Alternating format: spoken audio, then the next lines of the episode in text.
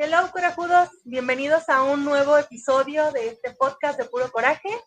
Yo soy Blue Ray. Como siempre, está con nosotros acompañándonos mi compañero Jim el Warrior. Hola, hola, chicos. ¿Cómo estás? Muy, muy, muy chido. ¿Tú qué tal?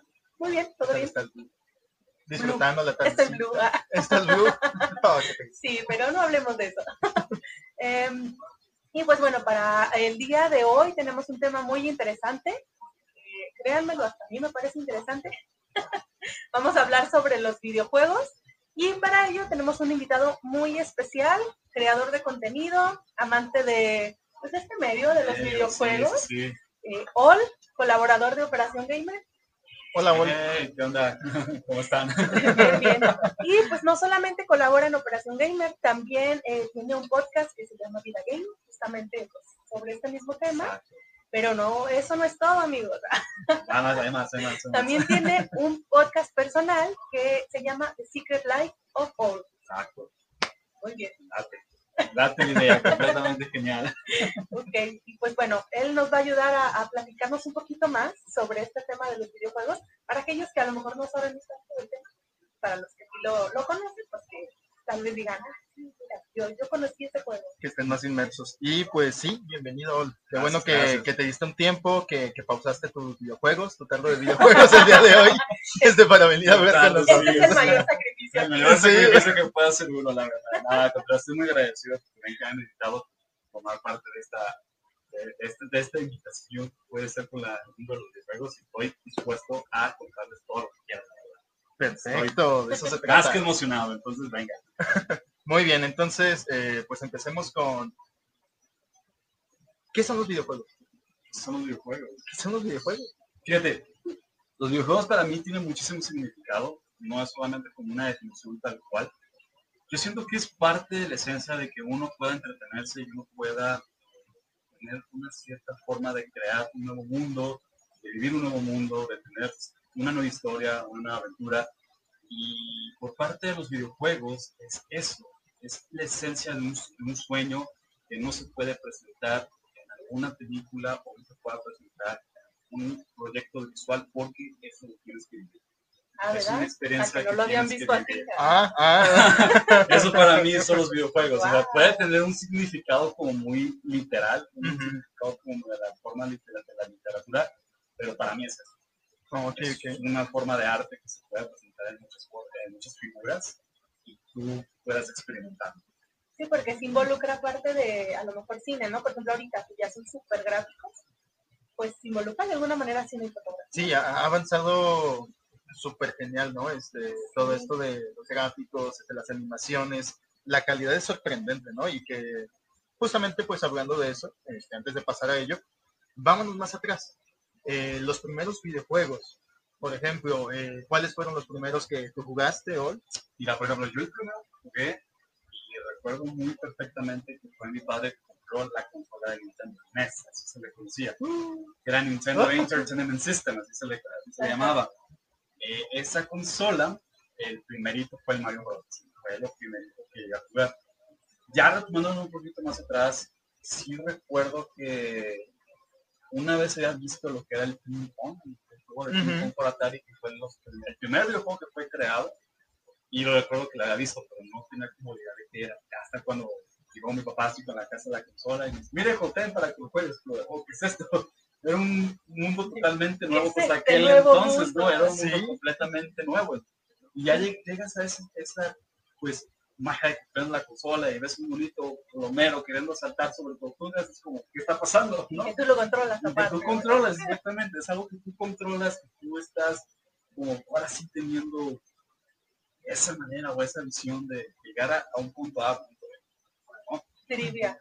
¿Quién, y también para todos los que nos están viendo, quién pasó Mario Bros. completo? Voy a ser sincero, yo no lo pasé. Tardé hasta... primerito.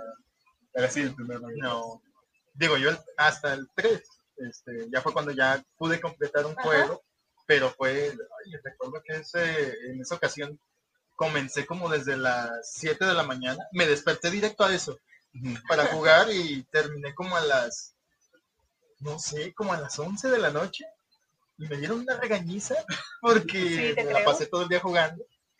Pero sí, ese fue conozco. único. sí conozco un par de personas que nos están viendo, comentan, que sí lo pasaron completo. Del primer túnel, ahí siempre me caigo. No, yo creo que el primero nunca llegué a pasar, nunca llegué a pasar el primer Mario Bros. Yo creo que hasta como 10 años, porque el primero Mario Bros. lo tuve a los 5 años. Entonces, yo no lo, yo no podía pasar. Yo recuerdo que había un, un juego que era de Mickey Mouse,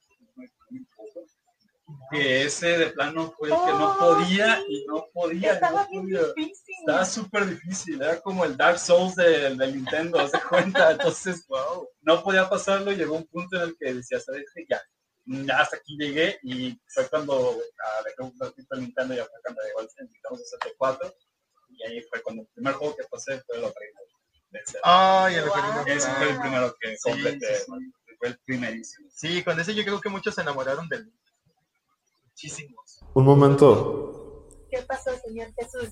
Hola. Hola, ¿cómo están, chavos? Todo bien, Jesús. Ya les tengo otra pregunta. Ay, A ver, venga, ver. a ver, Siempre, ¿cuál es? siempre se la pasa jugando con nosotros, Sí. ¿no? Somos como su videojuego Somos su favorito. videojuego. ¿Qué pasó? La pregunta es, ¿qué prefieren? ¿Olvidar toda tu vida hasta ahora y empezar totalmente desde cero, sin recordar ni quién eres ni las personas que eran importantes para ti? ¿O no poder nunca introducir ningún cambio en tu vida? Permanecerá todo tal y como está para siempre. Yo tengo la respuesta a eso, para mí. A ver, ¿cuál es? Yo la tengo, yo la tengo. Fíjate, yo preferiría la primera opción. ¿Por qué? Porque creo que todos siempre tenemos un nuevo comienzo de la nueva vida. Y créeme que si te quedas estancado en ser solamente algo sin moverte, no, Pero- no me gustaría. Vas a resetear todo. ¿Qué tiene?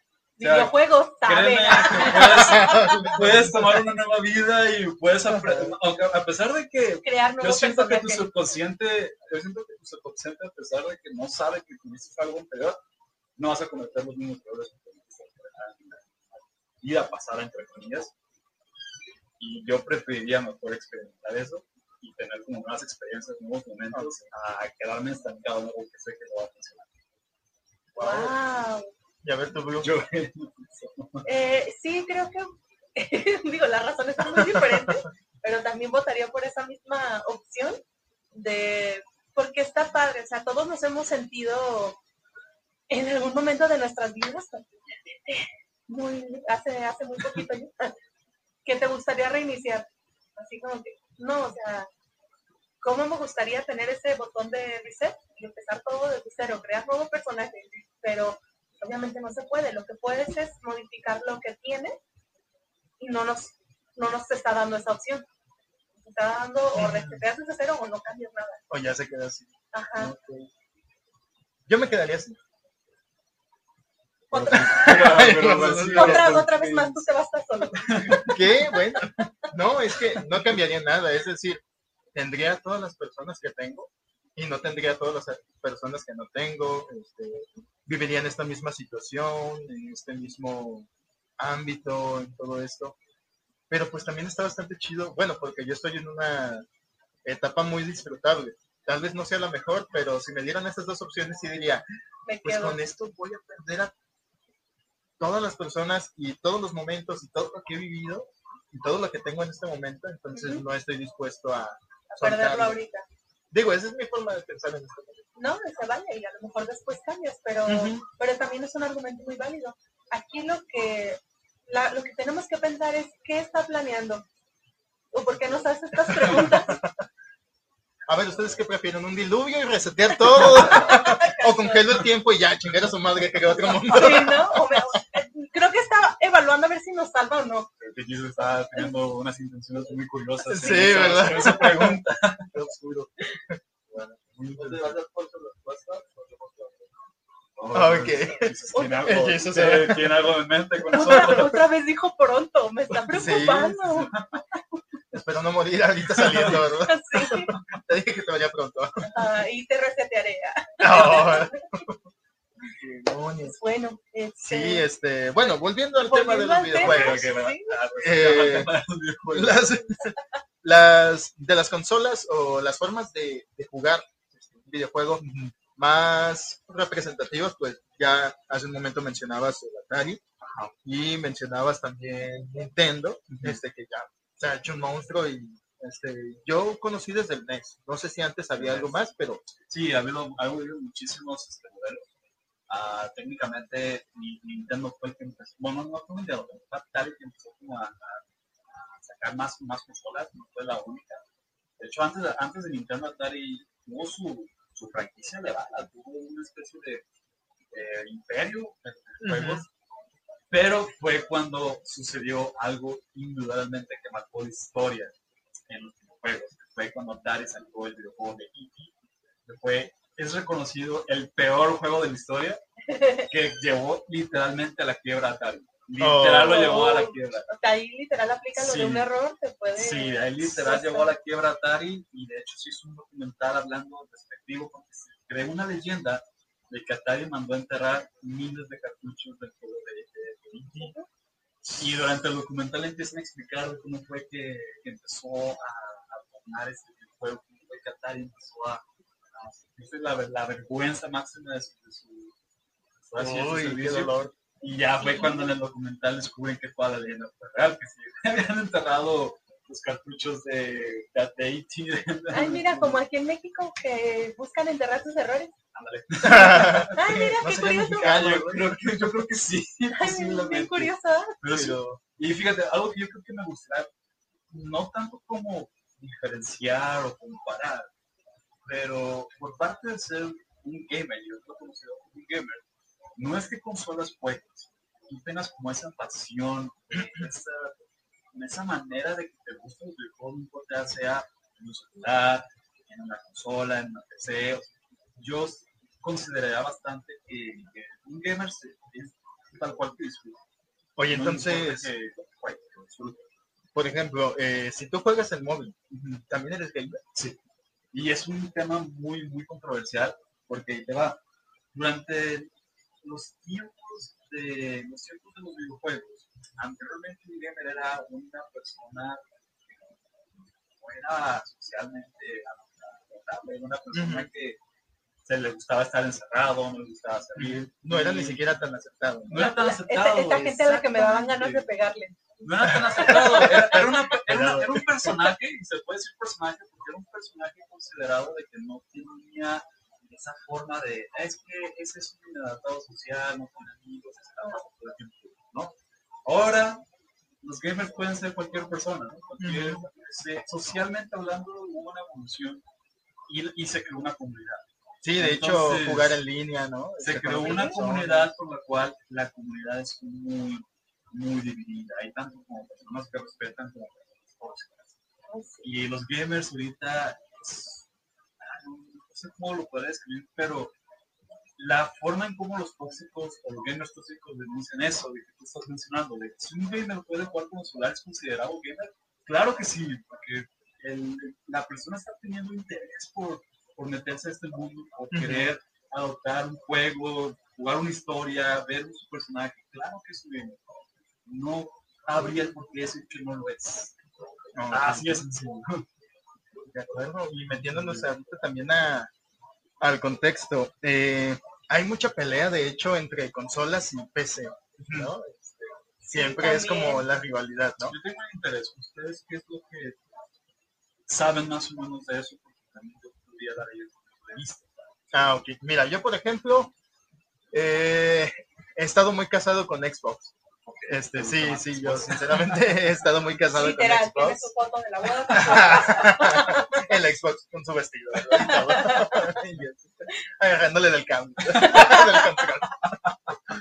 Sí, pero este, bueno, yo eh, soy mucho de, de Xbox eh, y también de videojuegos en el celular. En el celular. ¿ok? Eh, por ejemplo, digo, lo que tengo actualmente, que sería, déjenme les digo, No tenemos tiempo para eso. Eh, rápido, rápido. Eh, tengo, por ejemplo, Injustice Ajá. y este, en el otro tengo Asphalt. Por Ok. ejemplo, Asphalt, entonces son como que mis, de mis favoritos, Ajá. eh, aunque se enoje acá Ryu, porque dice que Me soy, soy medio friki, pero tenía Yu-Gi-Oh anteriormente, entonces... Yu-Gi-Oh también me gustaba. Ah, Sí, milagro, Yu-Gi-Oh también me gustaba. milagro, guau, guau. Pero eso no me quita las ganas de pegar.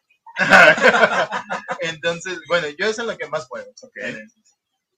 ¿Tú, Ryu? Ay, yo, este, Mira, las consolas no son lo mío, nunca fueron lo mío. Les, O dije, hace, les dije hace rato, yo me caía en el mismo y en el mismo en Mario Bros.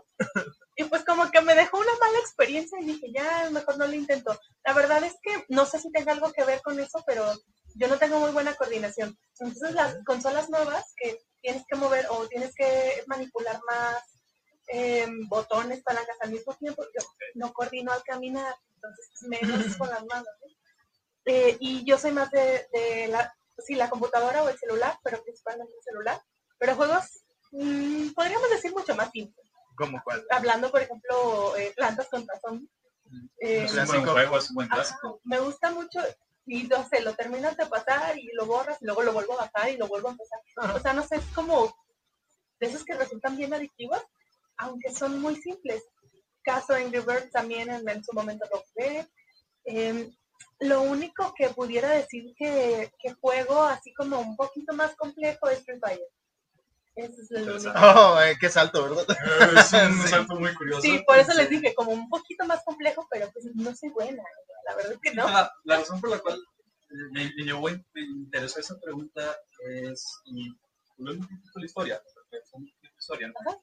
El creador que, el padre de los videojuegos, eh, fue una persona que quería enfocarse en reflexión mental y reflexión de tiempo para olvidar los tiempos que se vivían entonces. Ah, si lo tomamos, la primera versión del videojuego fue creada en 1952. Y, la, y esta persona que lo creó fue Wow. la misma que ayudó a crear la bomba. Entonces, Wow. de Ajá. un mundo, venimos de un mundo Sí, donde no es eso. Destrucción, es tristeza, depresión. Entonces, esta personaje intenta crear algo diferente para poder como olvidarse, olvidarse de los tiempos oscuros que se estaban viviendo en aquel entonces, ¿no? Ujú. Y la principal, o la principal idea y la principal forma de, de buscar esto era crear una forma de entretenimiento, una forma de recreación mental para poderse como distraer. Entonces los juegos, si se dan cuenta, al final de todo son, son, momentos recreativos mentales que te ayudan a crear estrategias, a crear, eh, se puede decir como un, una faceta de que tu mente esté enfocada en algo y pueda solucionar problemas. Mira, de hecho esto Sí. nos da entrada también para poder hablar. Nos da entrada a los pros y contras de los videojuegos. Uy, Porque hay, hay muchísimas posturas en pro, muchas en contra. Este, hay muchísimas personas, tanto profesionales, incluso de la salud, en la política, comunicación, en mercadotecnia, hay en todos lados, hasta en, la, hasta en los religiosos, ¿no? ah, que alguien que te dice, no, no inventes, los videojuegos son del diablo. ¿no? Digo, por, por darle una apertura con este comentario. Ajá, Pero, este, por ejemplo, pros o contra. ¿Tú estás a favor o en contra de los yo estoy a favor. Digo, ya sabía, pero... Sí, Ya, ya, estaría- ya, no- Sí. ya es algo que no te sorprenda. no te vas a sorprender. Pero, como qué pros podemos encontrar en los videojuegos? ¿Por qué es bueno jugar videojuegos? Mira, algo que, que yo creo que por ahí voy a empezar y me da un buen de risa la, la situación. A ver, a ver. Durante muchísimos, durante muchísimo tiempo, la OMS es la que se encarga de, de, de trastornos mentales o, ciertas enfermedades que se puedan eh, como eh. Sí, algo patológico Ah, algo o algo- patológico, exactamente. Primeramente habían mencionado que los videojuegos eran una enfermedad mental. Eso causaba cierto ah, traumatismo, se puede decir, o se, o se consideraba como que causaba hasta cierto punto algo que el- el- la persona no podía sacar. Sí, como la- una- las adicciones. Una adicción, exactamente, es una adicción. Durante muchísimo tiempo la OMS estuvo catalogando que era una enfermedad mental. Ah, pero ¿qué resulta aquí? Se cambian los papeles, llega lo que es la famosa cuarentena que estamos viendo en la actualidad, y ahora resulta que la OMS dice, no, los videojuegos es una actividad recreativa para tu salud mental que puede ser beneficiaria y te puede ayudar a ser totalmente eh, relajado. Ah, caray, Pero ayer me dijiste ¿Qué que... me- pero me estás diciendo que eso es una enfermedad que me puede afectar, no me estás diciendo que me puede beneficiar. Yo creo que ahí voy a partir de que los videojuegos son un pro, porque no solamente se trata de lo que, ay, aunque a mí me desespera mucho, los medios catalogan violencia, eh, así, algo que pueda incitar a la violencia, que es lo primero que se enfoca, Sí. pero no. Yo siento que los videojuegos tienen que ir más allá, tienen que enfocarse más allá, representarse como una forma de arte. Yo la verdad es que se considera como un arte y un beneficiario es que ahorita ya tiene un dominio cultural. Puede enseñar, puede, eh, puede decir, ¿sabes qué? Ahora sí, como nosotros en videojuegos, puedes aprender algo que en la vida no puedes aprender. En sí, Ok, sí, sí, sí. por nos- ahí empezaría. Pero, por ejemplo, eh, algo que, justo con lo que mencionabas, hablando de la salud mental, Ujú. ¿qué pasa con la gente que se mete tanto en los videojuegos que se comienza a olvidar a lo mejor de su vida real? Te los digo porque lo observé en esos juegos que, que llegaron a salir en algún momento de Facebook, Ujú. que podías crear tu personaje y jugabas en tiempo real, este, chateando con personas de, de pues todo el mundo literalmente. Ajá. Eh, y empezaban a, cre- a creer más en esa realidad que crearon que en su vida propia. ¿Qué pasaba? De repente ya se la vivían ahí todo el tiempo en, en ese juego y era como de, oye, pero ¿y tú qué haces? Ah, pues esto. Y a lo mejor lo, las características que le dieron a su personaje era lo que platicaban de sí. Supongo, supongo que intentando como, Que más que nada su vida Pues- era de la ajá, intentando como creerse su propia realidad o la- su realidad creada como si esa fuera la verdadera. Ok, Ya como no- crear una identidad nueva Ajá, a través de lo virtual. exacto. Y digo, está padre si, ah, si sabes diferenciar, pero sí me tocó ver casos que no, o sea, que literalmente ya su vida era eso. Entonces, eso es lo que ya no se me hace tan saludable. Sí, o las personas que, no sé, se vuelven a trabajar o incluso que dejan de trabajar, ¿no? Eh, para estar videojuegos. jugando videojuegos. O incluso este, personas, digo, a mí me ha pasado, ¿verdad? pero nada más una que otra vez, eh, que estás emocionado con algún juego. Digo, a mí me ha pasado que me emociono y termino a las 4 de la mañana. No sé, y al siguiente día tengo que ir a trabajar y digo, ¡ay, güey! ¿Cómo se me fue tanto tiempo, no? Pero no es como que me, me pase diario o toda la vida. Y hay personas que se la llevan así todo el tiempo. Entonces, eso ya lo catalogaríamos como algo En contra. en contra, ¿no? Sí, fíjate que yo también lo he considerado algo, um, ahí te va, es algo muy importante porque las personas que llegan a ese grado o llegan a ese tipo de realidad donde ya dejan de ser personas y se enfocan tanto en es porque hay un contexto atrás de esa persona que ha pasado con esa persona que ya no quiere tener en su vida. Y lo que los videojuegos te, te, te brindan o, o te- en este caso te venden, que vas a ser alguien nuevo, vas a ser una persona que tú no eres para que puedas experimentar algo que tú no puedes hacer en vida real. Y es ahí donde yo siento que, y no vas a dejar mentir aquí, es cómo la persona mentalmente está. Yo creo que ahí sí ya no vendría por parte del culpa del videojuego, sino lo que él ha tenido en su vida pasada. Y algo que Que tenga se la persona. inclinó, ajá, que se inclinó a llegar a esta situación. Porque yo te voy a ser sincero, yo también me ha pasado en, en momentos que me he llegado a encerrar en un videojuego y e, e inclusive que me he tardado juegos que duran dos o tres meses, yo no lo paso en dos o tres días. Por Oh, estar wow. ahí metido, Ah, ¿no? bueno, pero porque es algo que a mí, por ejemplo, estoy pasando un mal momento que no quiero saber de mis problemas acá, que me encierro en eso. La verdad prefiero, pues, disfrutarme de- del videojuego para poder como sentirme mejor, sentirme más tranquilo y después. Bueno, o sea, tú lo ves más como esta, ex- no expresión, como la recreación que a lo mejor otros podemos encontrar en la lectura, en pintar, en dibujar. pues sí, sí es cierto, ¿no? Como hay personas que tal vez dicen, no, pues sabes qué, Eh, yo me agarro el Guadalupe Reyes, ¿no? Este, y andan bien pedos todo el tiempo y shalala. Este, o una ida a algún lado o un fin de semana de peda. Este, o hay otras personas que dicen, sabes que yo voy a hacer maratón de películas, ¿no? Este, Ajá. y me voy a clavar y voy a estar en Netflix hasta que me duelan las nalgas, ¿no? Este, o, o alguna otra cosa así, ¿no? Este, a eso te refieres de que Exactamente. Es necesitamos como, un espacio, Exactamente, es como más que nada un escape. espiritual. Exacto, es un escape que tú, bueno, por mi, mi propia, mi propia persona, perdón, me la, me la doy de vez en cuando para poderme relajar, poderme sentirme tranquilo. Es un espacio como burbuja que en cierto momento sé que no es bueno, pero lo necesitas, lo necesitas mismo para estar eh, bien. Entonces, muchas de las personas, y es donde yo también digo que la OMS no debería implicarlo tanto así, de que digan que es una enfermedad mental por el traumatismo que causa o la adicción que causa.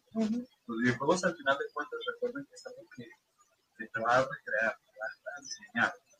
Y por parte de esa forma, yo consideraría mucho que las personas que se meten en ese medio conozcan para qué van, conozcan de qué son. Y algo que, por ejemplo, yo siento que es la cultura social No hay cultura social, es un poquito ignorante, sobre todo aquí en México, porque ¿cómo es posible que pongas un niño de 10 años jugar un videojuego que es para mayores de 18? Ah, esa es. Y otra. es Todos donde- tienen una clasificación. Exactamente, tenemos clasificaciones donde claramente cada videojuego tiene su audiencia. Cada videojuego va dirigido a una especie de audiencia. Y ese tipo de adicción que uno dice o se crea es por lo mismo porque le meten a personajes o le meten, por ejemplo, audiencias que no deben estar dirigidos a ellos. Como Grande Faust, por ejemplo, que Grande es famosísimo, Theft ¿no? GTA es uno de los más famosos. Fíjate, yo GTA lo he jugado y no, y no voy a mentir, lo jugué desde Sí, muy yo joven. también lo jugué. Lo he llegado a jugar desde muy joven, muy pequeño. Pero en la actualidad me da mucha curiosidad ver cómo yo me meto, por ejemplo, a jugar online en GTA me encuentro chavitos de 10, 11 años, 9 años. Y se empiezan a pelear con, con gente que es de mi edad. O sea, yo tengo 29 años y se empiezan a pelear con gente de mi edad. Obviamente yo como, como mi edad no le va a tomar mucha importancia, lo tomo como ahora me empiezo a volar de ellos. O sea, viéndolo en ese contexto, ¿no? Y los niños se enojan, los niños se enfurecen y yo me pregunto, bueno, ¿dónde están los papás? Porque son juegos que no son aptos para ellos y es donde se crea ese tipo de adicción, es donde se crea, bueno, le dan el juego para calmarlo y le dan el juego para que se para que ya tranquilo no haga nada, pero no saben lo que están creando. Entonces, ese argumento que en algún momento se dijo que los videojuegos causaban o podían causar actitudes violentas o podían causar algún tipo de traumatismo, en, de trauma, perdón, en, en la psique de los niños, ¿en realidad es culpa de los padres? Sí, ahí te va el porqué. Yo siento que nuestros valores y nuestras formas de ver los valores son implicados desde que somos muy chiquitos por los papás, ¿no? Al final de todo, nuestros papás son los que nos implican todo eso.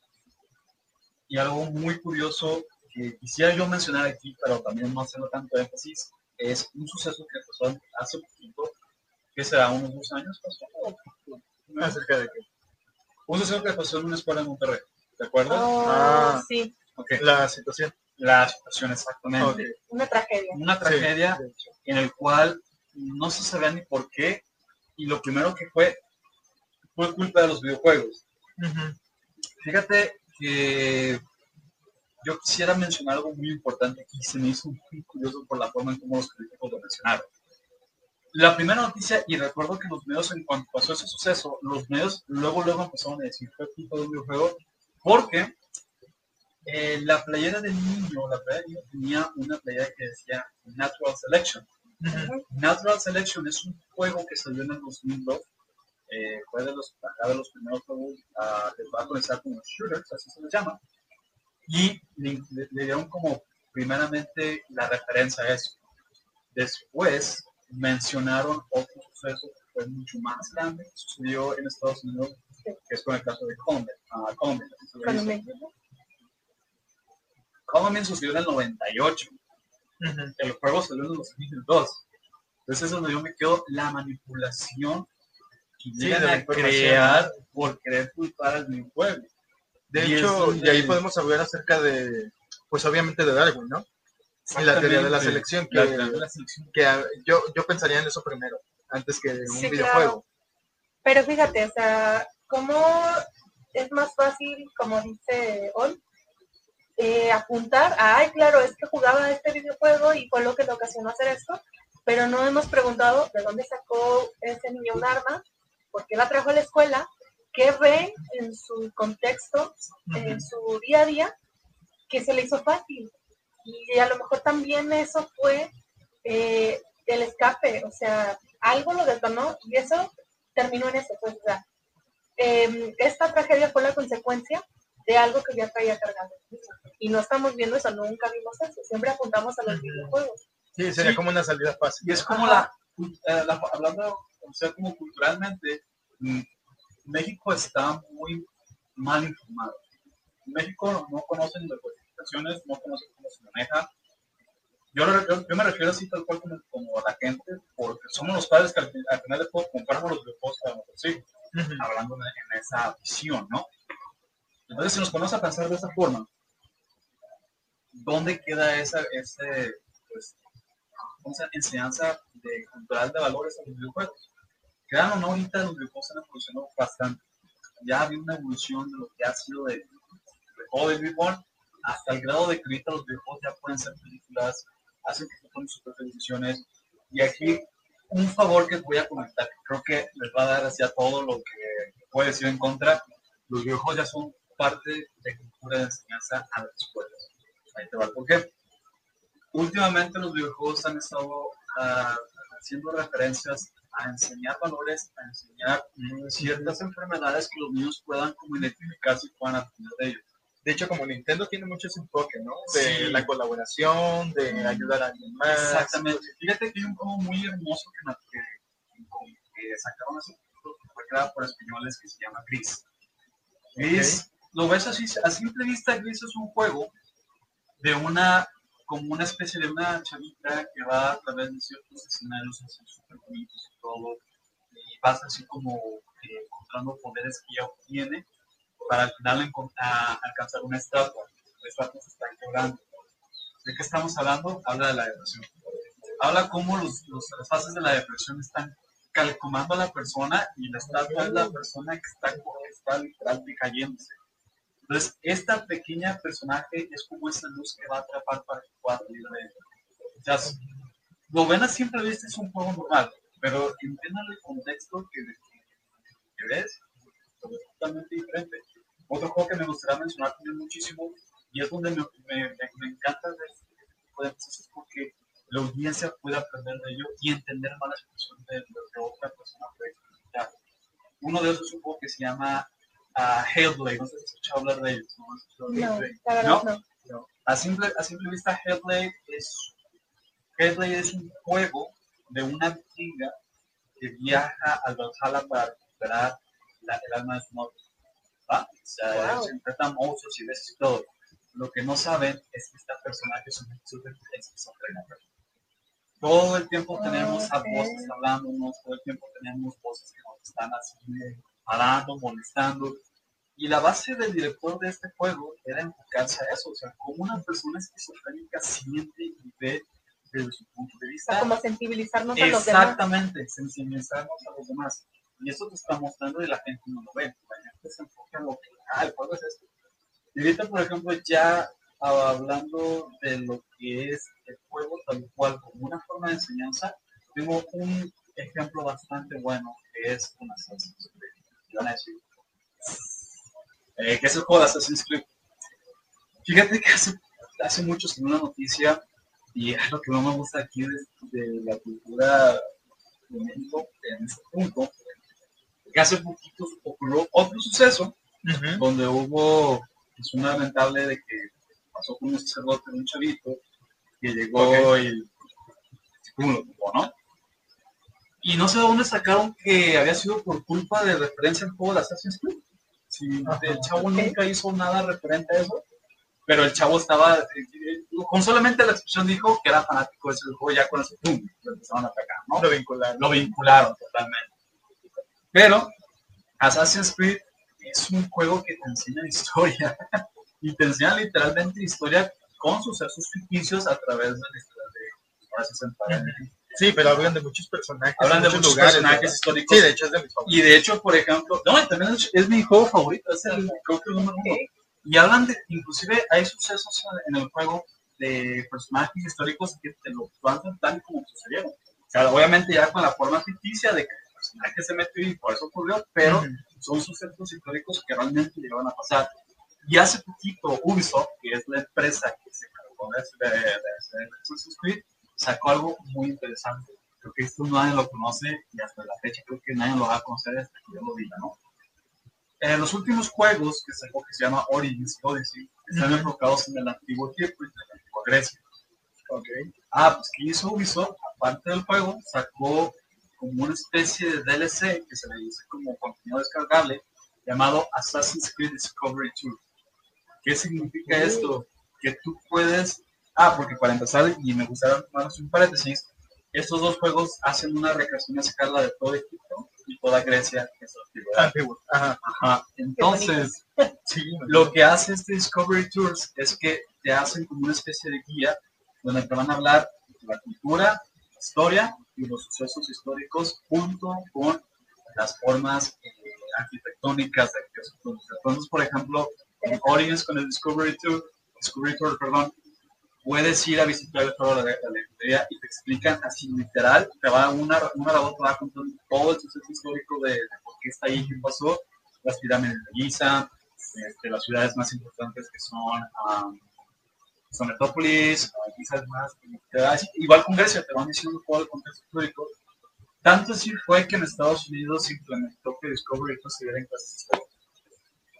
O sea, Digo, yo también lo usaría para eso. Ubisoft lo ¿Ah, dio a, las escuelas de Estados Unidos para que los profesores de historia lo implementaran y fue aprobado por el gobierno. O sea, algo muy rara vez Sí, es como lo que pasó también hace poco con Notre Dame y que justamente para la reconstrucción pues va a ayudar. Se ayudó Ubisoft en los planos que utilizó en Assassin's Creed para poder reconstruir.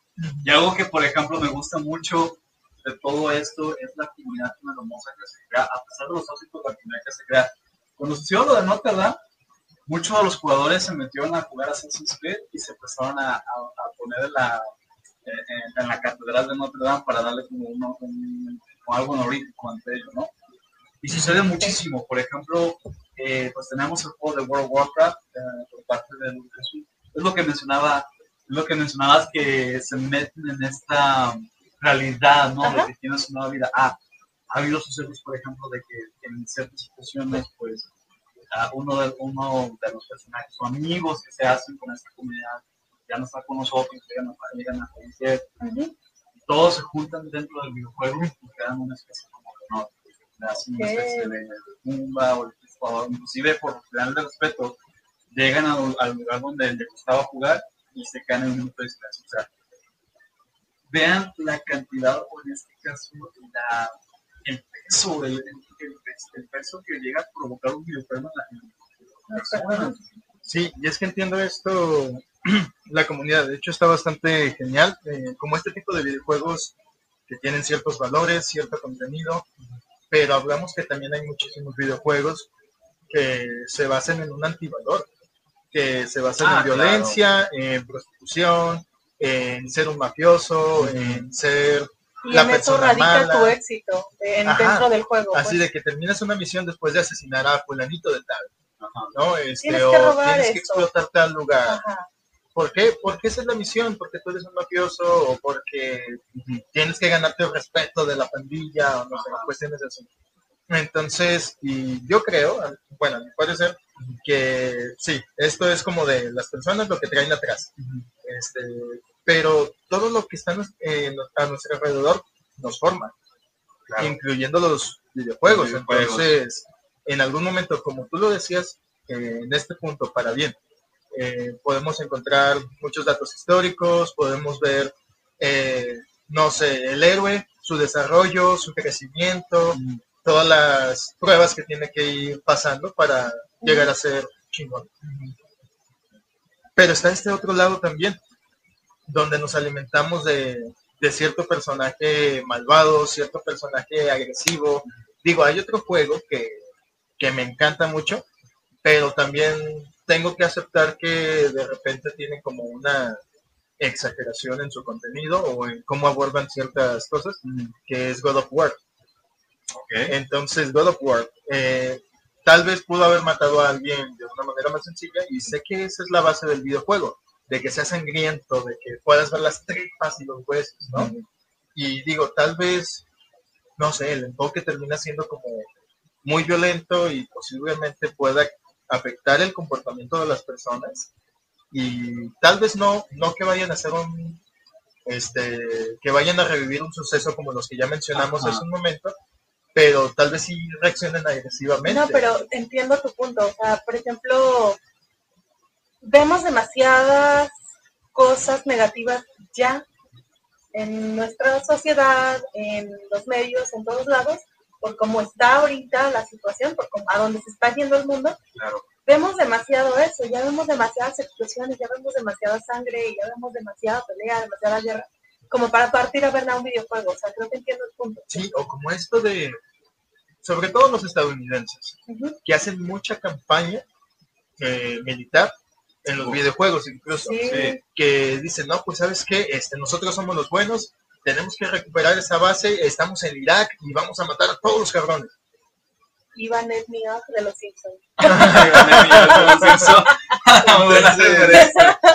Pero mira, yo creo que en esa parte hay que tener conciencia como, como gamer y como persona normal, hay que tener conciencia de que lo que vas, vas a, a jugar es una ficción.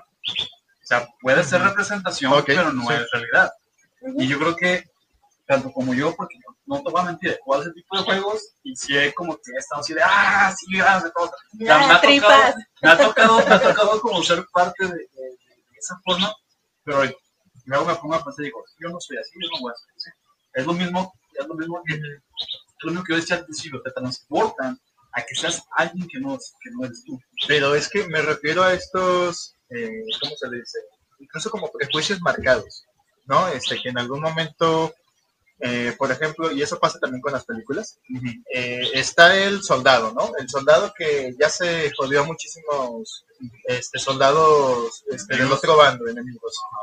Y al final llegas y contra el más malo y es un científico ruso que está trabajando en tecnología y misiles y no sé qué. Y ¡ah! Llegaste conmigo y te voy a decir lo que voy a hacer, ¿no? Ajá. Este, ya, voy a lanzar unos misiles en tantos minutos. Eh, bueno, pero se refiere a ciertas culturas solamente como las malas. Ajá, O como de que vas a México y vas a ir contra el narco y ya estás haciendo matazón, ¿no? Como de Estados Unidos es el héroe de todo el mundo. Sí, o sea, como que Pues ya sí. están lanzando este mensaje subliminal, Ah, ¿no? De, o Estados Unidos es es, el quien enemigo. se va a Estados Unidos, digo, al, este, al universo, a algún otro planeta y son marines los que están yendo a salvar sí. a toda la humanidad, ¿no? Es que es, es el contexto eh, de estereotipos ya está desde hace muchísimos años. Yo creo que pero los refuerza, eso es lo, eh, como la Mm, crítica. Sí lo refuerza, no lo refuerza porque eso ya existía. Nada más que los videojuegos tienen un poquito más de esencia porque los videojuegos tienen la libertad de poder crear algo más de una película. Algo que yo Ok. creo que yo creo que ya sé para dónde estás refiriéndote, yo creo que uno de esos es Call of Duty. Duty se podrá considerar que es como el juego más estereotipo de todo, de todos los, todos los géneros. ¿Por qué? Porque Call of Duty literal se enfoca en, en Estados Unidos hablando mundo. Y algo que, que a mí me interesa, algo que a mí me, me sorprende bastante. Es algo que digo, wow, no sé cómo fregados tienen la esencia de hacer esto, o tienen como esa mentalidad de crearlo. Y yo, eh, muchas de las personas no van a conocer aquí, pero a lo mejor los gamers sí lo conozcan, que es el, el Call of Duty Modern Warfare 2. No sé si lo han jugado, Warfare 2. ¿Por qué? El, el Modern Warfare te, hab- te habla acerca de los conflictos actuales que inclinaron a Estados Unidos a irse al Medio Oriente, ¿no?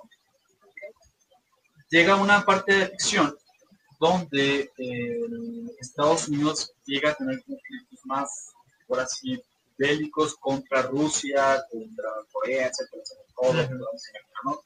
Y en la ficción se crea ahora sí una guerra, una tercera guerra mundial. Ahora sí que se puede decir que Estados Unidos es bueno, Rusia es el malo, pero algo que es, eso es algo muy, muy, muy, muy controversial fue la forma en cómo te presentan los dos bandos. Porque la razón fue que Estados Unidos en la de Rusia, porque Rusia son malos. Y es un suceso muy, muy cañón que sucede en el juego que combina hacerlo. No lo quisiera mencionar aquí, pero es bien relacionado con lo que ha pasado con las escuelas. Una escena en un aeropuerto de unos rusos atacando el aeropuerto. Y tú como personaje tienes que atacar civiles. Es impresionante la escena de ese juego, es impresionante. Y eso es donde yo digo, hay que tener conciencia de lo que estás jugando a lo que estás viendo en realidad. Porque si no tienes esa parte de ti mismo, no reconoces que realmente es un- solo videojuego, si te viven más por eso, es la razón que la gente llega a de esa forma. Oye, pero la sociedad está tan quebrada. Entonces, eh, ¿qué tan bueno es que estos videojuegos existan? Es decir, yo creo que los creadores, si tienen conciencia de a quién va dirigido cierto videojuego, pues van a saber cómo, cómo está su mercado, ¿no? Claramente, Incluso hasta en su salud mental, en sus estereotipos. claramente. Y digo, ya viene la realidad virtual. Los videojuegos, bueno, ya hay, ya hay juegos de realidad virtual, es pero está avanzando muchísimo. ¿Qué tal si en algún momento nos perdemos entre las dos? Si ya sucede detrás de una consola, detrás de una pantalla de computadora, imagínate en realidad virtual. Sí, es como la película de. Ah, ¿cómo se llama? Leonardo DiCaprio, ¿El origen? El origen. La de- es la- el origen es la de los sueños. Inception, ajá. Ay, Exactamente, de que se conectan y ahí pueden estar muchísimo tiempo y el tiempo se altera y pueden estar pasando años y tú estás nada más un momento. Y me acuerdo que hay una escena en la película en la que se varias personas están como en unas camas y consiguen dinero Oh, Solo para meterse solo a esa realidad. a esa y esa es como su realidad ya. Ya incluso cuando se despiertan es como de, ah, estoy en el infierno, ¿no? Quiero salir de aquí. Es como, como una Pues droga, hay, hay pues. varias referencias así. También hay una película, no recuerdo, sale Bruce Willis, creo, pero no recuerdo cómo se llama, donde justamente es eso, se meten ellos como, perdón, se meten ellos como a unas eh, cápsulas o no sé, no recuerdo exactamente, pero se conectan con su personaje que es de inteligencia artificial y ese es el que sale, el que vive la vida y en realidad cuando ya pasan a, ellos, a los yo reales, puede ser que ni siquiera sea, por ejemplo, es un vato gordito, un hombre, que es una en el cuerpo de una mujer. Ah, Como, ¿No estás hablando de Yumanji? no, Ah, porque también Yo. pasa algo así. no, no, esa no es comedia. Ah, Y también este, cuando salen ya los personajes, los verdaderos yo, pues todos este, medio jodidones, con las marcas de la edad y todo eso, y obviamente en su personaje pues es el estereotipo de juventud. O sea, esta es una película que, que recuerdo, como también Black Mirror en su momento hizo muchas referencias a los videojuegos. Sí, ¿cómo te puedes jugar, no? Ajá, Este, que seguimos hablando acerca de, de crear una nueva realidad y ser algo que tal vez no es. en No, o el sea, ahí estás haciendo lo que tú quisieras ser, que por alguna razón no, se- no te lo permitiste o tal vez no se dieron las circunstancias, lo que sea, y el videojuego te lo permite. Fíjate que es, es muy interesante porque la realidad, la realidad donde estamos ya está. Ya Ujú. sucede. Sí, sí, sí. Algo muy, algo muy gracioso es que la realidad virtual no te lo está poniendo como estás pensando. Porque ahorita los juegos que son, son cosas muy sencillas, son muy simples. Sí. Porque la misma mercadotecnia está calando como la gente reacciona. Yo siento que los publicistas, yo ahora sí enfocándonos a las personas que se, que se encargan de la mercadotecnia, van a plantearse estrategias para que no llegue a suceder eso. Y un ejemplo que están mencionando las películas, yo le voy a poner algo mucho más fuerte, Ready Player One. Ok. ¿No han visto? ¿Sí lo han visto? No la vi, pero sí. ¿No lo han visto? Ready? Oh, No. Le paro. Ready, Ready Player One es una película que ahora sí está súper enfocadísima en videojuegos, porque es una realidad virtual llamada el Oasis, donde es un futuro, se puede decir que en unos 20, 30 años aquí, con temas de realidad virtual, donde eh, en, la- en esta actualidad el dinero ya no abunda, personas son pobres, o sea, tienen una decadencia tal cual que se meten a, este, a esta realidad virtual llamada Oasis, donde ellos, ellos tienen su propio dinero, tienen su propia economía, Ah, ahí ya. toman sus propias clases, ahí tienen su propia vida, ahí tienen todo. Entonces, ¿qué se podría pasar aquí? Podría llegar a suceder algo, claro que puede llegar a suceder. Pero, si, si, yo creo que sería que tuviera que pasar algo muy, muy diferente. O sea, como presentando un mundo apocalíptico como Matrix, ¿no? Algo parecido. Y que vivamos en una simulación, Exactamente. ¿no? Donde todo pueda ser como más sustentable, donde podamos vivir esto. Tal vez este, si nos despertamos en este momento sea como todo destrucción y hay máquinas automatizando y tú en realidad solo vives así en un cubito este, y te están metiendo alimentos Pero ya bien estamos hablando de mucha acción. O sea, si en una realidad llegara a pasar eso, tiene que, tiene que haber a un contexto político muy fuerte para que podamos llegar a esa diferencia. Yo sé que es algo que la gente debe de entender que la diferencia de la realidad de los videojuegos eh, puede pasar, pero tampoco no se, no se tiene que salir más allá. Nuestra realidad es totalmente diferente a los videojuegos. Y algo, y algo que, la, que las personas, más que nada los deben de entender es, es esa conciencia, y lo sigo repitiendo mucho porque hay que tener conciencia de lo que estamos haciendo, lo que estamos pasando, para que no caigamos en esa, ¿cómo se podría decir? No caigamos en, ese traumatismo, en esa decisión de que, ah, sí, va, va a afectar lo que está pasando, porque no, al final de cuentas es un videojuego, es algo que te va a entretener, y es eso, es un entretenimiento que te, va a salir de tu realidad que no te gusta, está bien, pero no hay que tampoco tomar por tan a pecho. Oye, y también hablando de, de nuevos ideales, de nuevos pensamientos en A ver, dime, Los eso, gamers. eso me está un poquito llamando la atención. este el tema de la sexualización en los videojuegos. Tanto Oh. dentro de los videojuegos, este, personajes. Sí, por favor. Sí, bueno, este, comúnmente, este, ahora estoy a favor de- con las feministas en este tema. Este, una disculpa si se malinterpretó mi comentario de la anterior ocasión. No, no aquí era por ahí. yo, aquí estoy No yo para defendernos. Ah, Eh, bueno, en los videojuegos, eh, comúnmente se ha visto que, que es enfocado hacia los hombres, ¿no? Es enfocado hacia Ajá. nosotros los hombres, este, de manera tradicional. Ya hoy en día creo que este, se va ganando terreno también con las gamers. Sí, Eh. pero aún así, como tú dices, ¿cómo están programados, por decirlo así? O los, Ajá, los personajes, exactamente. ¿cómo están diseñados? Están pensados para el consumo masculino. Sí, es, ¿cómo se llama? Como Tequino Fighters, por ejemplo.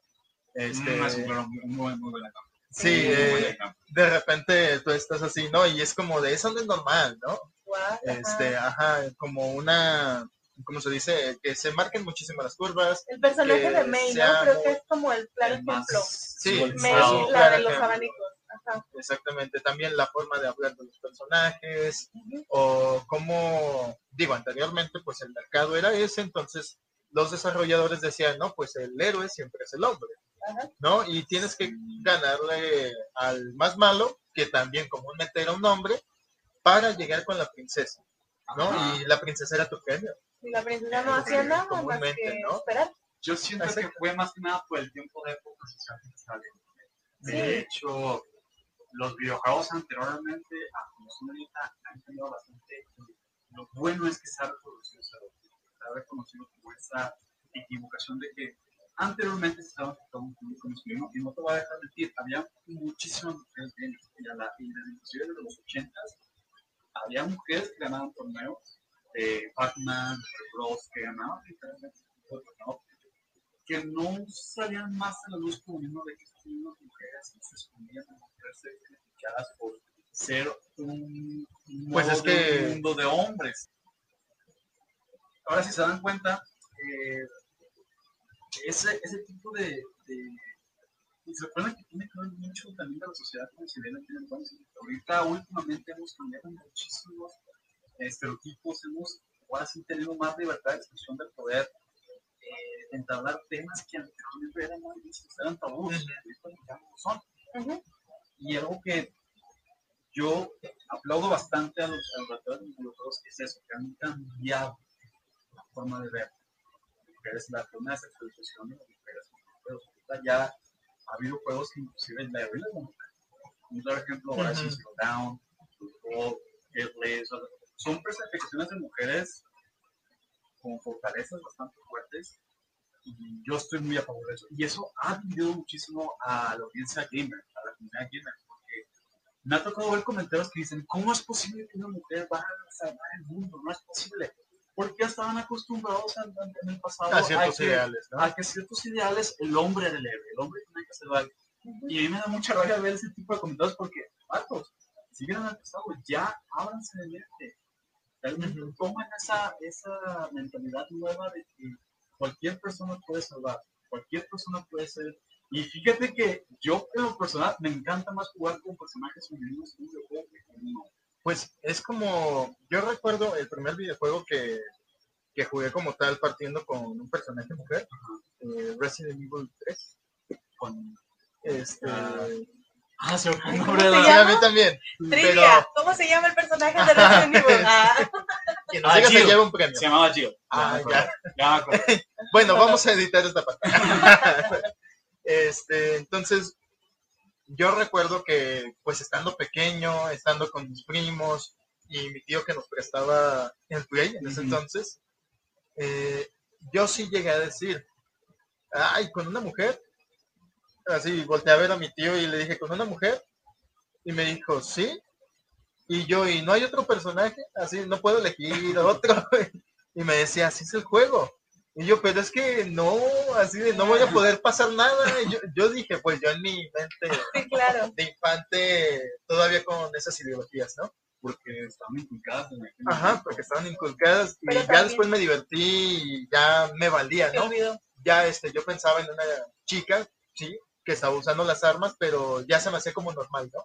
Ya cada vez fui como, ¿cómo se dice eso? Este, aceptando o adaptándome a la idea de que también una mujer puede joderse zombies, ¿no? Completamente. Pero sí también nos pasa, bueno, no, no sé si lo puedo incluir, porque la verdad no puedo, pero creo que le pasa también a algunas mujeres que cuando tú abres algún juego que acabas de descargar y no puedes elegir tu personaje, o sea, es el soldado hombre hasta que no desbloquees no sé qué nivel o hasta que no compres, también cuando Sí, ya sí. esos juegos que tienes que meter Mm. dinero, hasta que no compres un personaje femenino, pero mientras no te identificas con el personaje, digo, sé que al final de cuentas nos tiene que valer el personaje que está detrás, pero estaría padre que tengamos esa opción desde el principio. O Sí, sea, pues, yo como lo que decía quiero. Y fue lo que pasó ¿Qué con, con Assassin's Creed, el Odyssey, el último juego de Assassin's Creed. De hecho, hubo una controversia de que Ubisoft había eh, hecho la- el contexto sexualizado porque el principio del juego te hace ver dos personajes, el hombre y la mujer. Y normalmente el juego estaba enfocado a que se fuera a hacer solamente. ¿Qué pasó? Que hubo muchísimas quejas de que dijeron, "¿Pero por qué una mujer? Y es algo que a mí me, me- no me gustó, el comentario que dijeron. Que la mujer no iba a vender el videojuego. Por ser mujer no iba a vender. ¿Qué pasó ahí? Lastimosamente. Lastimosamente, ¿qué pasó ahí? Que inculcaron ah, como opción de que puedas escoger al hombre también. Y yo me quedé, bueno, pero ¿por qué? Y créanme que yo, yo jugando ese juego, las cosas que yo sí, lo jugué con la mujer, porque en la historia estaba pensado para ella, estaba pensado para que jugaras con la mujer, no con el hombre. Y esto era, sigue siendo algo que todavía la gente le hace falta abrirse, le hace falta saber de que esa parte ya la tienen que olvidar ya hay más cosas que se pueden crear, de cosas que se pueden hacer, que no necesariamente tienen que ser a fuerzas de que tienen que ser algo, sino ya son personajes con actitudes y decisiones que van a afectar a lo largo de su vida, tanto hombres como. Tienen que enfocarse en ese, en ese tipo de situaciones, en ese tipo de, de historias, donde ya no tienen que estar ahí metidos. sacaste todo eso. Sí, pero es que tenemos tan metido en la cabeza el estereotipo de pues, el modelo machista que, que nos predomina ahorita actualmente en México, que no te cabe en la cabeza, no te entra en la cabeza que tengas que jugar con un personaje femenino, pero les pregunto, ¿te pasó algo con Assassin's Creed? No, con Resident Evil. ¿Te pasó algo con Me Assassin's divertí. Yo desde un principio siempre me ha Exacto. gustado ¿verdad? Entonces, yo sí, inclusive siento que se le puede sacar más provecho en cuanto a un crecimiento de personaje a la mujer. Porque por lo mismo, tenemos ese tipo de ideologías que se han estado implementando durante a lo largo de los años, que llegas hasta cierto punto que no conocemos, como por ejemplo, algo que me gustaría mencionar, Red Dead Redemption, te muestra una, una actualidad no, porque muestra una época de vaqueros donde todos según esto la mujer tenía que obedecer al, al marido, ¿no? Ujú. Pero no, o sea, en el juego te muestran cosas que a lo mejor, a lo mejor nosotros no, nos- no lo vimos o no lo sabemos, pero en aquel entonces también eran mujeres que se sabían defender, que sabían pelear, que Sí, las guerrilleras, por ejemplo, aquí en. México. de- bueno, tenían sus palabras de, de, de, de discusión. Obviamente, ah, desafortunadamente no muestran aquí tal cual, es por lo mismo que ¿no? Y de hecho, creo que está muy bien planteada esta idea que, que estás comentando de que eh, no conocemos el desarrollo de una heroína o incluso de una mujer, este, como una persona común.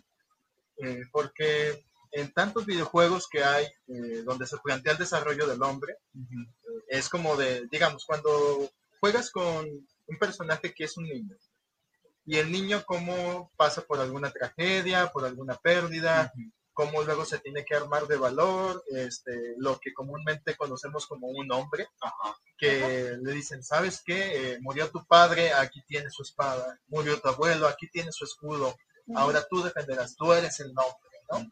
Y cómo se va desarrollando y cómo a veces el personaje tiene miedos, cómo tiene que afrontarlos y todo eso, ¿no? Lo que comúnmente vemos como el desarrollo del hombre. Claro. Pero, ¿qué le pasa a la mujer? ¿No? Este, comúnmente no son los mismos comentarios. Comúnmente este, no podría ser esta misma vida que vemos desarrollado del personaje hombre. Y como tú lo dices, tal vez no, no podríamos tener tanta empatía con la mujer. Incluso eso puede servir para hacerlo, porque no conocemos un desarrollo de qué sería una heroína. Tal vez la heroína se enfrente a eh, prejuicios, ¿no? ¿Qué tal si ella dice, no, pues yo tomaré la espada y que, no sé, salga el machote de, la aldea y diga, tú, ¿cómo nos vas a salvar tú, no? Uno puede. Ajá. Ajá, y se enfrenta a la primera, este, al primer bloqueo y que luego posteriormente, no sé, esté buscando que alguien le enseñe y nadie le enseña, ¿no? Hasta que por fin encuentra a alguien que, este, dice, ¿sabes qué? Tienes potencial, lo vas a hacer. Eh, o la confianza que depositan en ella. Es decir, sería una historia incluso, como tú lo dices, hasta más interesante, porque tiene que pasar por otro sortilegio muy distinto al que ya estamos acostumbrados a, a ver este, en los personajes masculinos. Claro, es cierto. No, fíjate que algo que, que están retomando muchísimo los, los, los, desarrolladores con los videojuegos es eso la forma en cómo adaptan o inclusive llegan a tomar con las heroínas. El, caso más lógico que hasta la fecha he visto es como Horizon Zero es, una, es un futuro que han pasado mil años en el futuro de la Tierra donde ya todas las ciudades son ruinas y resulta que las máquinas llegan a nosotros.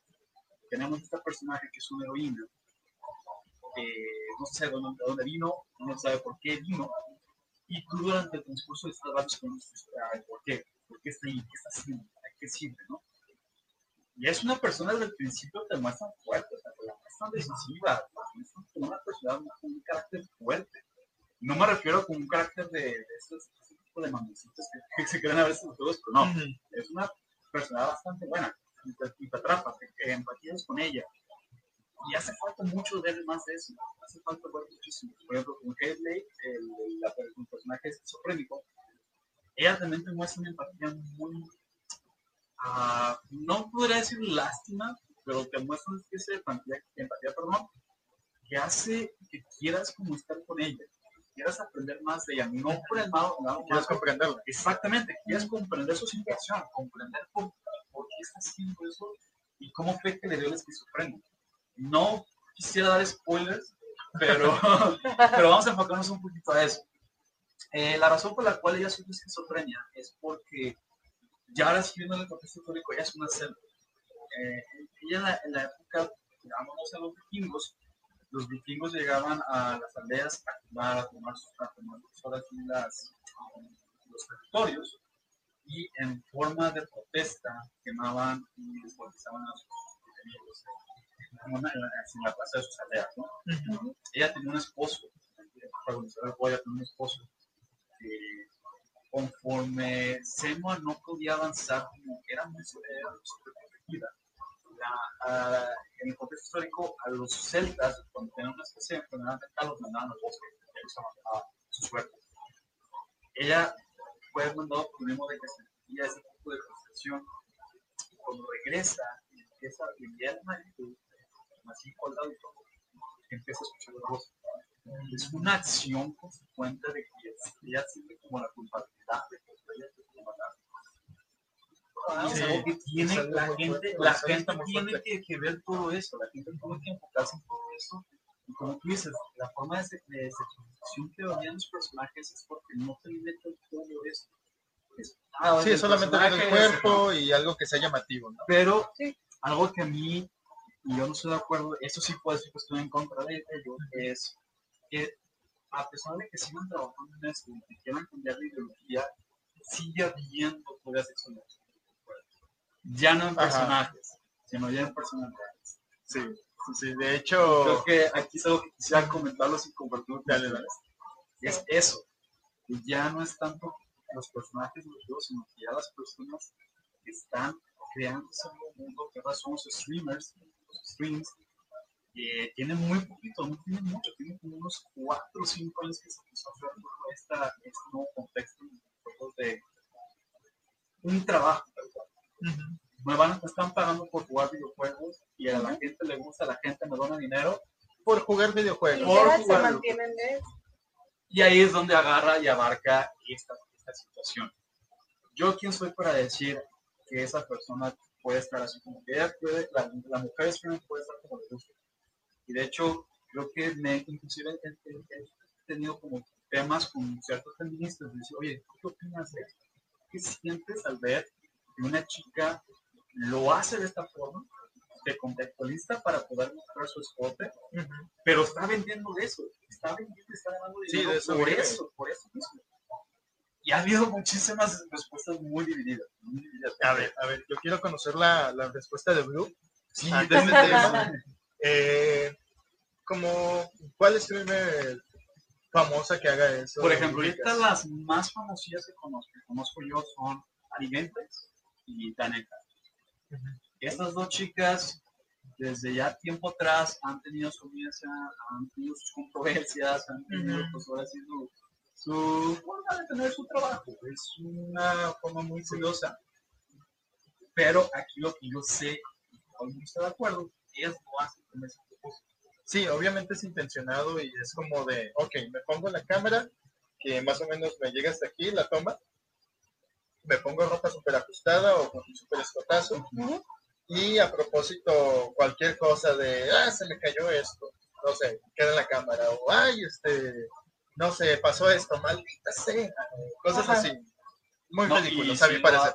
llegado a pasar. De hecho, por ejemplo, algo que, que me sorprendió muchísimo es cuando donan dinero, o cuando se suscriben al servicio que están ofreciendo las chicas, que es un servicio de streaming, eh, cada vez que alguien se suscribe a su canal, ellas tienen, ha- hacen como una representación de un baile, una representación de un agradecimiento. Lo que hacía Ari Gameplays era bailar, pero movía la intención era mover tanto el cuerpo, que obviamente pues el atributo de, de- de lo que tenía hace que resaltara más. Y obviamente los, los- las personas que ven ese tipo de, de streamers son gente adolescente, muchachos Ujú. adolescentes que están en su auge de- Sí. Hormonal. hormonal, que o- obviamente pues van a dar lo que sea para. Y han ganado Para dinero, han ganado muchísimo dinero. Sí, Personas que les han donado bastante dinero.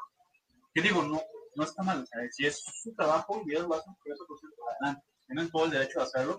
Ajá. Pero es donde está la división de que, bueno, ¿dónde está la verdadera razón Digo, de hecho, aquí- de, de jugar videojuegos? Aquí sí me gustaría este, ver la, la opinión de, de Blue. ¿Cómo ves este tipo de, de streamers? ¿Tú qué Mira. pensarías? Eh, honestamente no las conozco a ninguna de las dos, eh, entonces no, no te puedo hablar específicamente de su trabajo, pero todo lo que, lo que tenga que ver eh, con no estarte ganando el reconocimiento por lo que sabes hacer o lo que intentas al, al menos hacer, creo que no está tan padre. Y eso lo sabes tú y lo sabe cualquiera que me conozca. Que yo soy muy de, no, es que gánatelo, hazlo. o sea, pero si tienes que empezar desde cero y aprenderlo, no importa, pero hazlo tú. Y esto aplica tanto para hombres como para mujeres. Entonces, aquí les va un punto que este, ya lo saben, pero los expreso yo desde mi punto de vista de mujer. Usamos mucho a favor las cosas que sabemos que, que van a vender.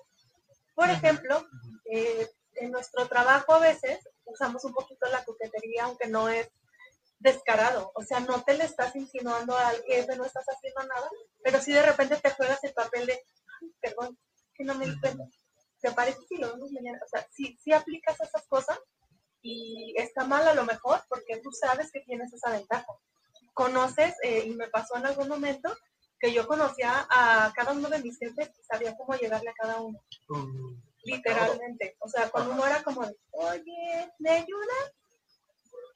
Sí, claro que sí. Como con el otro tenías que llegar súper seria y la verdad, no sé, no supe hacerlo. Ujú. Necesito de tu ayuda. Ah, ok, va.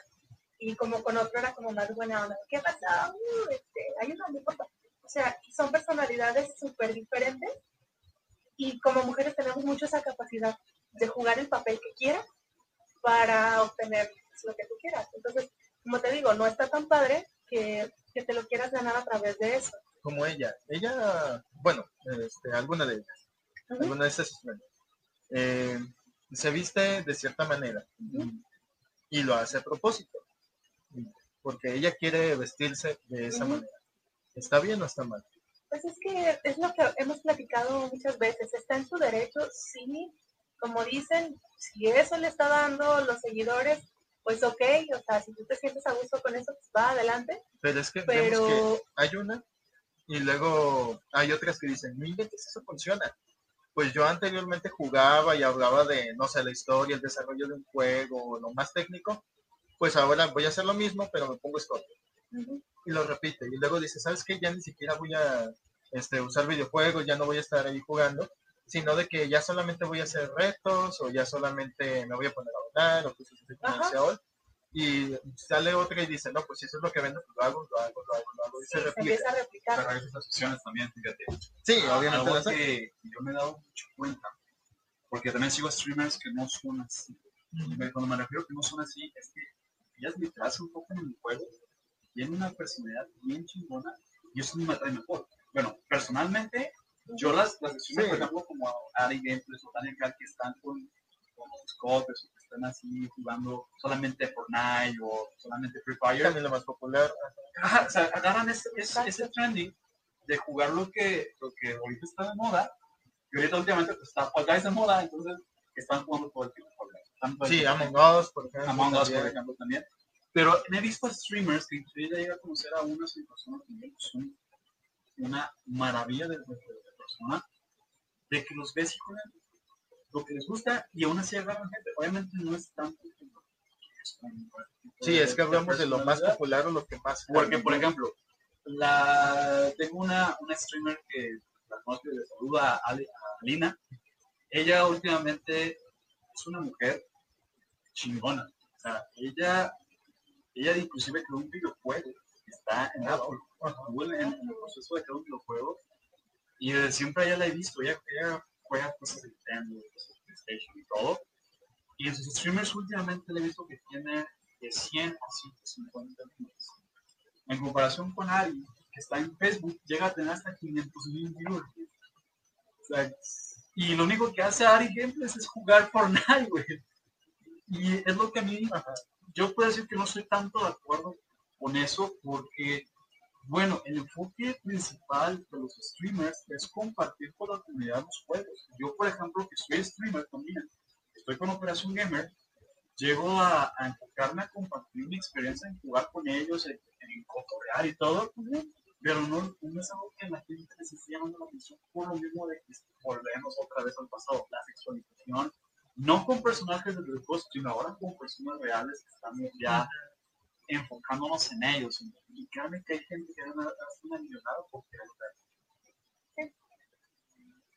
Yo, yo la verdad consideraría bastante que se tiene que, que- que dar un enfoque diferente a eso. Que realmente se tienen que enfocar a las personas que lo hacen por pasión, lo hacen por gusto. Sí, es que hablamos de todavía la sociedad, este, digo, ya no de los videojuegos, sino de la sociedad, qué es lo que reclama, ¿no? O qué es lo que Exacto. quiere ver. Y, Sí, porque ahí es machismo aplicado a la inversa. O sea, yo como mujer sé que tengo una ventaja sobre ti, hombre, sé qué atributo de mí te puede atraer para que me sigas dando dinero y lo voy a utilizar a mi favor. Entonces es lo que te digo. Si se siente a ti a gusto, ok, va, pues adelante. Cada quien hace dinero como quiera. Ahí está Bella Thorne hace poquito. Entonces cada quien hace lo que quiera. Pero creo que eh, algunas eh, mujeres del movimiento feminista, eso es la parte que no nos gusta. Que decir, bueno, o sea, tanto que tenemos peleándonos porque tengamos el reconocimiento por nuestra inteligencia, talento, por lo que Y sea. no solo por ser. Ajá, y no solo por el cuerpo. sexual. Entonces, a lo mejor es ahí donde dice Ol que pues entra la, la, la división de, de opiniones. Eh, personalmente creo también eso, que yo preferiría tener un reconocimiento porque me consideren inteligente, porque me consideren este portavoz de algo que, que tú consideras que, ah, pues si mi movimiento es tu movimiento y te identificas conmigo, pues qué padre, pero no sea nada más porque, ah, pues se ve bonita ahí sentada. Bueno, tampoco es mi caso. Sí, por algo tan No, superficial. y, sa- y sabes también por qué, por qué llega hasta cierto punto a decaer la creencia de estos personajes. Es por lo mismo que quedan parando. Son chicas que crean show y crean controversias y crean peleas entre ellas. Y a lo mejor ustedes no están muy, muy, muy adentrados, Ujú. pero pues yo que estoy justamente en ese medio me he enterado de Claro. chismes o controversias que se hacen entre streamers. Que se están creando polémica, están creando audiencias, están creando Sí, como dices, en toda farándula. en ¿no? toda farándula. Y Claro. eso es lo que a mí no me gusta. Que, que atraen el ojo diferente opinión que no es de el videojuego. Sí. Y ha habido muchas streamers mujeres que se han quejado y inclusive han criticado a estas personas por lo mismo de que, de que no están haciendo antes. Sí, pero bueno, y eso nos lo vamos a encontrar en todas En partes. todas Sí, partes. es el equivalente a que yo dijera ahorita, X podcast es un asco. Sabiendo que alguien lo va a escuchar y van a venir y van a, vamos a empezar a tener más cuando no es ni siquiera mi punto de vista. Tal vez ese es mi podcast fa- favorito y nada más quería que me volvieran a ver. Pues tampoco está chido, o sea, es como, ¿quieres ganar vistas por eso? O sea, por ese tipo de polémica o porque realmente tu contenido es interesante. Que valga la pena. Y ahorita eso es algo nuevo. Es, es un bebé. Esto de la creación de contenidos en streaming es un bebé que no tiene nada. que tiene- que tiene como cinco años, lo han dicho. Y la forma en como lo están recibiendo, la forma como lo están trabajando, está mal. Sí, es que lo están deformando. Y yo creo que es algo que, que la gente tiene que concientizar- concientizarse y darse cuenta que no tiene que eso. Tenemos que de verdad no regresamos al pasado, sino seguir adelante. Y lo que- Avanzar. Y lo que está pasando aquí es que ese tipo de lo que están comentando con las asociaciones y demás, lo están regresando. a las asociaciones. Sí, ¿cómo defendemos a ¿Cómo vamos a defender algo que, que es- ya estamos mejorando para que ustedes puedan atacar? Y es la misma forma por lo que se están quejando las personas, por lo que se están dividiendo. Y es por eso que la comunidad gamer los videojuegos tienen a tanta política, tanto tema que dividen a unos hasta se pelean por querer decir, no, esto es así, así, así, a, hasta cierta forma que lo llegan a entrar. Yo la verdad, el, los videojuegos considera algo que tienen que no mejorar, porque hay juegos que son hermosos. Aunque también cambiando o Dando Sí, un dando- dando un giro en el Ajá. tema, no hay nada positivo, o desde mi punto de vista personal, no va a haber nada que me convenzan para que yo diga, ah, Simón, el tipo está bien chido. me Oh, choca, y lo siento, mi amor, oh. me Bueno, choca. la neta es que no tiene muchos cambios el FIFA. No, Este, bueno, yo, ¿por qué yo no tantos cambios. ¿Por qué no, demonios cada año sale uno y lo pagan en miles de pesos y no tiene ninguna diferencia? Es el mismo. Digo, sálganse a jugar a la Porque calle, sálganse a jugar. hombres. Sí, o sea, neta, va- métanse un equipo de fútbol, váyanse a jugar fútbol. ¿Qué Ah, quieren estar jugando fútbol yo en la consola?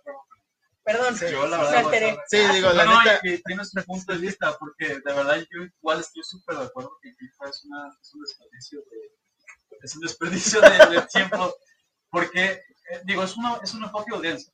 Yo creo que todos los videojuegos tienen su enfoque de audiencia, Sí, pero claro. con FIFA, Es como el reggaetón de Digo, los videojuegos. yo no, yo no, yo no voy a decir, yo no, yo no voy a yo opinar creo. como en contra de ellos, y digo, la verdad, si es que el, que sea, yo no voy a opinar en contra de eso, porque yo respeto pues, la decisión de Ay, cada uno. ¿Tú haces streaming de FIFA? No, porque no es algo que... Creo que ya eso nos dijo No, no, no, bastante. pero pero yo no quiero, no quiere decir que pues, también voy a, a, Ah. a ofender al juego, ¿no? Simplemente no es mi, no es mi estilo de juego. Mi estilo de juego es un poquito más. Ah, sí, vamos, a gusto se divide de género. Exactamente, gusto se divide en géneros. Ajá. Entonces, por ejemplo, hay juegos que solamente son simulaciones, como el God Simulator, el Surgeon Simulator, que es simular la realidad de todo lo que estás viviendo ¿no? Pero con FIFA, Mm, es un tema un poquito más controversial. Sí, porque de que es popular es, Es mega popular, popular. Sí, muchísimo. Yo Y a no mucha gente le gusta, mucho que, que sea como de agrado, pero sí este juego va a tener cada año, que lo ganan a mí, a mí 200 pesos cada juego. Cada que tenga exactamente lo mismo que el año pasado, solamente actualizado. Y agregó una camiseta o un jugador. Es algo que Ajá. creo que En la cara de ya le aparece la voz. Sí, debería, que debería, que deberían reconsiderarse. Eh, y pues sí, o sea, yo, yo estoy criticando el, el FIFA porque es algo muy personal. A mí personalmente me choca, no hago responsable a nadie. Y perdónenme, me choca. O sea, este, pero lo que sí le critico muchísimo, independientemente de que no me guste el juego, es eso. O sea, digo, bueno, no puede durar una, dos, dos años, tres años, un mismo, y ese no puede Como para que se vea un cambio, y ¿no? eso lo puedes ir actualizando, o sea, se me hace como una compra innecesaria el estar este, consumiendo uno cada año. Eso es lo que no me late tanto. Este, pero les digo, esto es algo muy personal, ya no voy a meter más con el FIFA, nada más lo tenía sacar.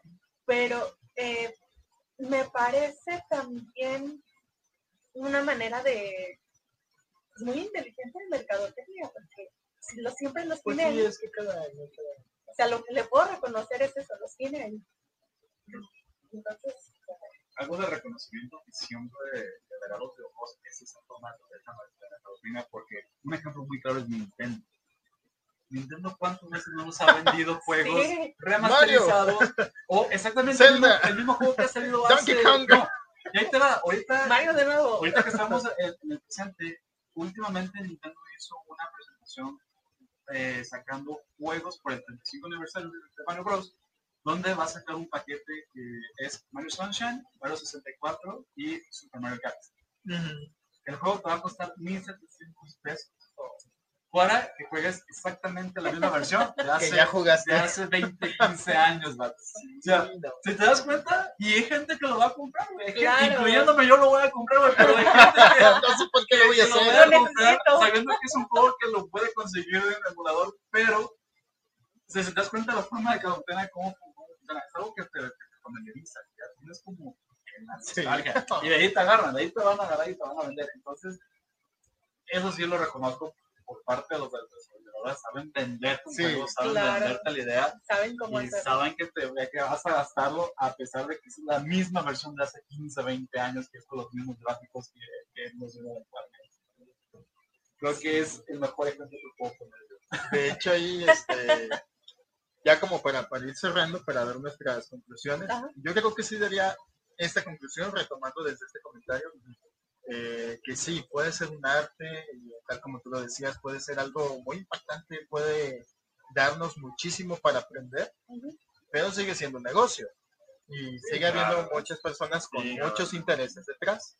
Entonces yo creo que también vean eso. Sí, es un negocio y todo, pero busquen qué es lo que más les gusta a ustedes y como en todo, ¿no? Como en cualquier otro contenido, como en cualquier otro recurso, sacarle provecho. Sac- Sacarle provecho.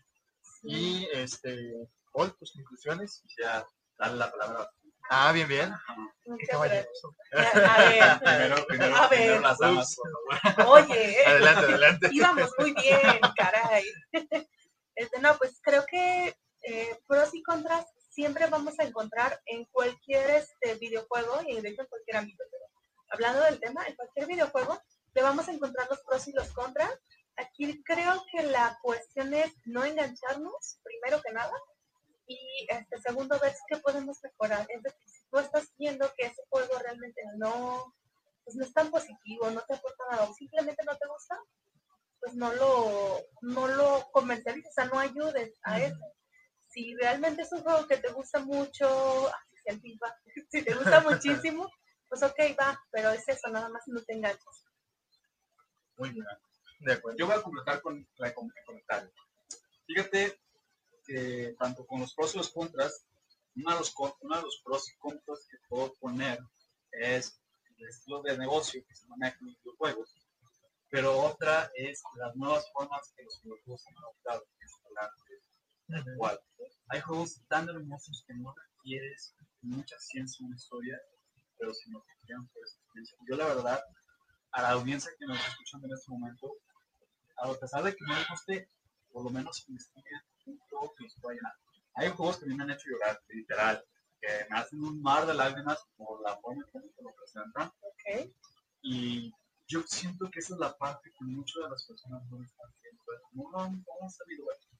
Y por mi conclusión es eso, que se abran de mente, que realmente tengan esa oportunidad de ir más allá de ver que son videojuegos, puedan experimentar que son mucho Sí, hay que explorar. y uno de los juegos que yo la verdad recomendaría que todo el mundo tiene que jugar, a pesar de que no sean fanáticos, es un juego llamado Journey. Neta, gente, búsquenlo, busquen ese videojuego, vean videos. Journey, Journey ajá, acaba de aparecer con una imagen. La música es preciosa, la historia es maravillosa, no tiene mucha ciencia, pero es un juego que te va a hablar de la vida y la muerte, no más. No voy a decir más. Muy bien. Entonces, búsquelo, jueguelo y van a llorar al final, créanme. Esperamos con esa Que recomendación. tal vez yo no, yo no tengo corazón, pero Posiblemente. Y pues pasemos a nuestras redes. Este, antes de las redes, la sección que le choca a Jim, los saludos. ay, Sí, este, le quiero mandar un saludo muy especial a Carlos Pelayo. Muchas gracias por tu buena vibra, de verdad. eh, En, en Insta personal me dejó un mensaje muy bonito. Este, un saludo para Isaac con violencia, ya te extrañamos. con violencia. Eh, un saludo para Rosy Aguilar, que también siempre está bien al pendiente. De hecho, ella fue la que suscribió el de redes sociales. Eh, entonces, pues un saludo muy especial. Saludo para Cari Elías. Saludo para Eva Atilano, que nos escucha desde Estados Unidos. No estoy segura desde qué ciudad, pero ella es una de las que Ah, nos escucha bien. desde nuestro vecino del norte. Y un saludo para Caro Hernández. Eh, estos son todos, ahora sí. Eh, Bueno, redes. también, ¿no? Ah, bueno, ¿quieres mencionar algún saludo? Aprovechando. Más que nada a mis colaboradores de Operación Gamer, al Perkiots, al Mauro, eh.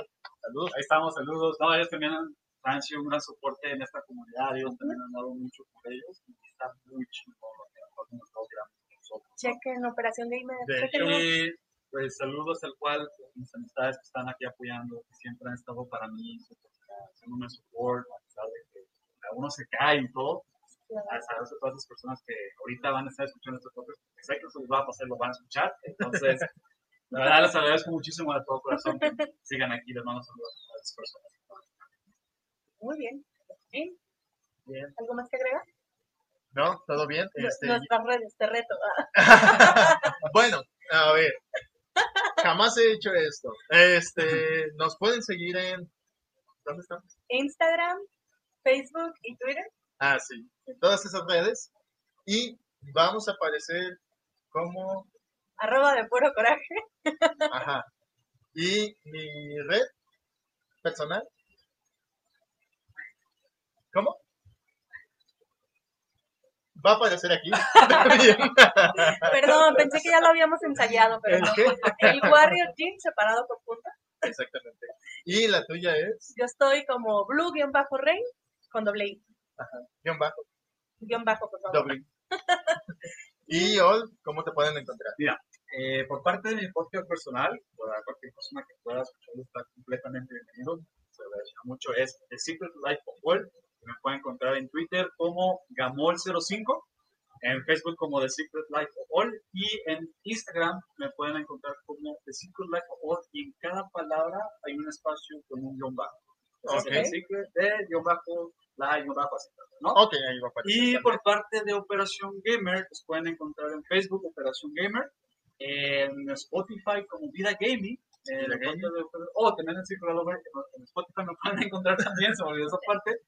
Y estamos en Instagram también como Operación Gamer. Entonces, para aquella gente que pues, parte de los videojuegos quieren, quieran ver contenido gracioso y quieran ver haciendo el ridículo a nosotros, nos más. puedan, nos puedan seguir en Facebook para que puedan vernos también y noticias y todo. Muy bien, pues ahí está. Entonces, eh, ya saben dónde encontrarlo. Pueden encontrar a Ol, este, tanto en su proyecto personal y en Operación Gamer, también junto con sus colaboradores. Y pues, no queda más que decirles lo que ustedes ya saben. Si en algún momento no les pareció algo que dijimos, si en algún momento no les gustó, esto lo hicimos. Lo puro coraje. Hasta luego. Hasta la próxima. Nos vemos.